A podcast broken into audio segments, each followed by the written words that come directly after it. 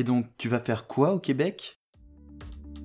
Sans accent au Québec, épisode 2, que vas-tu faire là-bas? Précédemment, je vous ai parlé du déclic, ce moment où mon envie d'aller vivre au Canada est devenu un choix, ce moment où j'ai pris une décision. Quand j'évoque ce choix, on me pose régulièrement la question qu'est-ce que tu vas faire là-bas?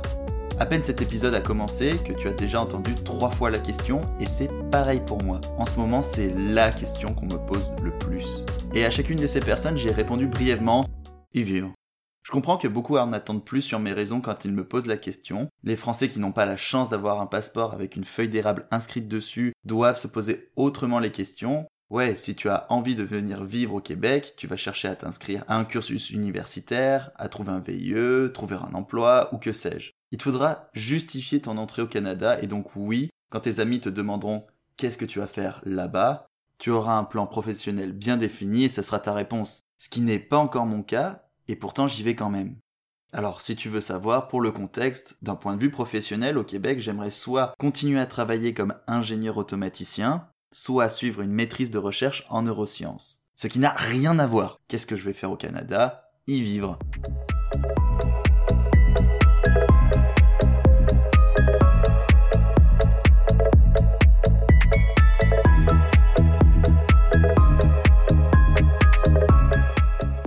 La citoyenneté canadienne, je n'ai pas besoin de plus réfléchir aux raisons pour lesquelles j'irai là-bas. J'y ai des racines, je suis curieux, j'ai une intuition, et ça me suffit.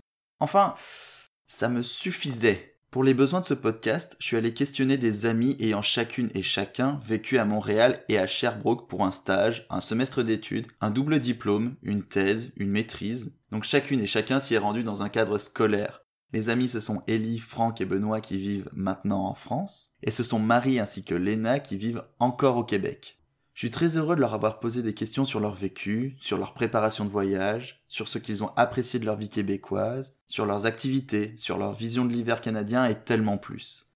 Plus important encore, je les ai questionnés sur les raisons qui les mèneraient à retourner au Canada pour y vivre, ou simplement pour y passer des vacances, ou au contraire, pourquoi ils n'y retourneraient absolument pas? Globalement, toutes et tous y retourneraient, voire y resteraient plusieurs années. Certains n'y vivraient pas forcément longtemps parce qu'ils ont une profonde attache à leur famille, leurs amis d'enfance ou tout simplement leurs proches. Ces discussions m'ont ramené à la période où je suis parti vivre six mois en Italie pour mon stage de fin d'études. La France et l'Italie faisant partie de l'Union européenne, avec tous ces avantages que nous offrent ces accords, je ne me suis posé aucune question avant de partir je n'avais vraiment pas préparé mon voyage. Et j'ai eu tellement de chance une fois sur place de trouver rapidement un logement peu coûteux. Vraiment, c'était pas la bonne idée. Et je me souviens d'ailleurs que c'était à la Saint-Patrick, à une soirée où je suis allé pour euh, rencontrer un peu du monde, qu'on m'a dit Ah mais si t'as trouvé quelque chose à Bologne, prends-le, ne cherche pas, prends-le. Et j'ai eu ce logement. Et toute autre anecdote, je n'avais tellement pas préparé mon voyage que la première fois que j'ai fait le plein d'essence en Italie, la caissière m'a salué d'un ciao et la première chose qui m'est venue à l'esprit a été pourquoi elle me dit au revoir? Ouais, j'ai plutôt fait euh, espagnol en LV2 et ça s'est ressenti. Alors, même si je connais un peu mieux le Québec que l'Italie, que nous y parlons la même langue, que j'ai des proches et des amis là-bas, j'ai certes moins de soucis à me faire, ça reste pourtant bon de préparer un voyage. Ouais, en fait, un voyage, ça se prépare. Et c'est d'ailleurs tout l'objectif de ce podcast de Sans accent au Québec, te partager des expériences qui te permettront de définir si oui ou non le Canada est fait pour toi, et si oui, de préparer au mieux ton voyage.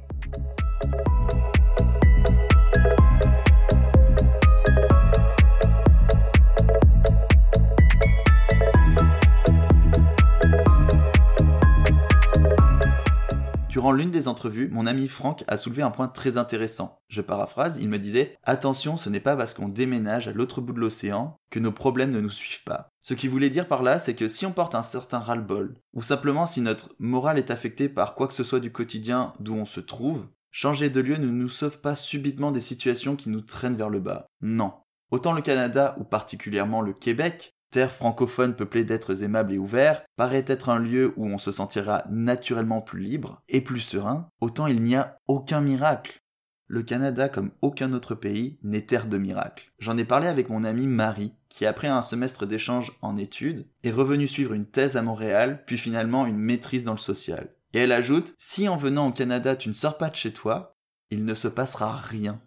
Personne ne viendra te chercher. Et c'est là que la question qu'est-ce que tu vas faire là-bas prend tout son sens. Quand on se pose la question à soi-même, C'est bien d'avoir un plan professionnel figé, ça permet de trouver une certaine stabilité, mais ça ne fait pas tout. Il existe à peu près les mêmes métiers en France qu'au Canada, d'autant plus dans l'automatisme, il y aura toujours des problèmes à régler, des études à mener et des mises en service à réaliser. La différence, elle n'est pas là. Pour reprendre mon exemple, lors de mes séjours en Italie, j'ai fait d'incroyables rencontres qui m'ont permis d'apprécier au mieux la région, les alentours. J'ai visité Florence, Venise, Gênes et quelques petits endroits. Mais à cette époque, j'étais très fatigué je n'ai pas su faire l'effort d'apprendre l'italien, je n'ai pas su m'intégrer pour en apprendre plus sur la culture et la région. Mon expérience, elle n'a pas été complète. Chaque ville que j'ai visitée, c'était beau, mais je pourrais pas vous en dire plus. Alors, pourquoi tu irais vivre au Canada? Pourquoi j'irais vivre au Canada? Finalement, pour y vivre une expérience. La nuance semble minime, mais elle est très importante.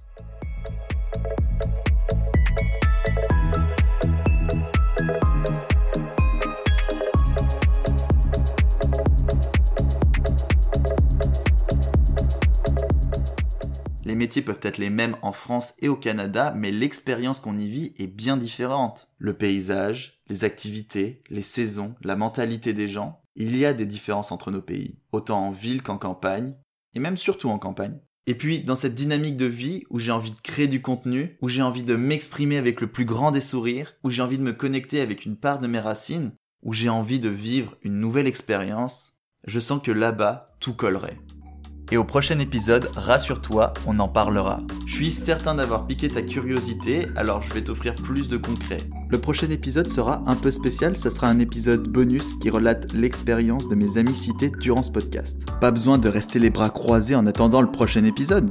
Bah oui, déjà tu peux t'abonner à Sans Accent au Québec en podcast. Si c'est possible, mets-y une bonne note et laisse un bon commentaire. Toutes les musiques qui composent la bande originale de ce podcast a été composée par mon ami 3VTR.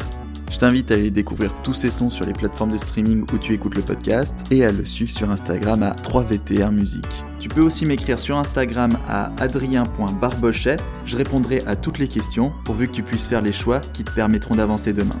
Tu viens d'écouter Sans accent au Québec, un podcast que je réalise fièrement moi-même, Adrien Barbochet. Ah, mais c'est ouvert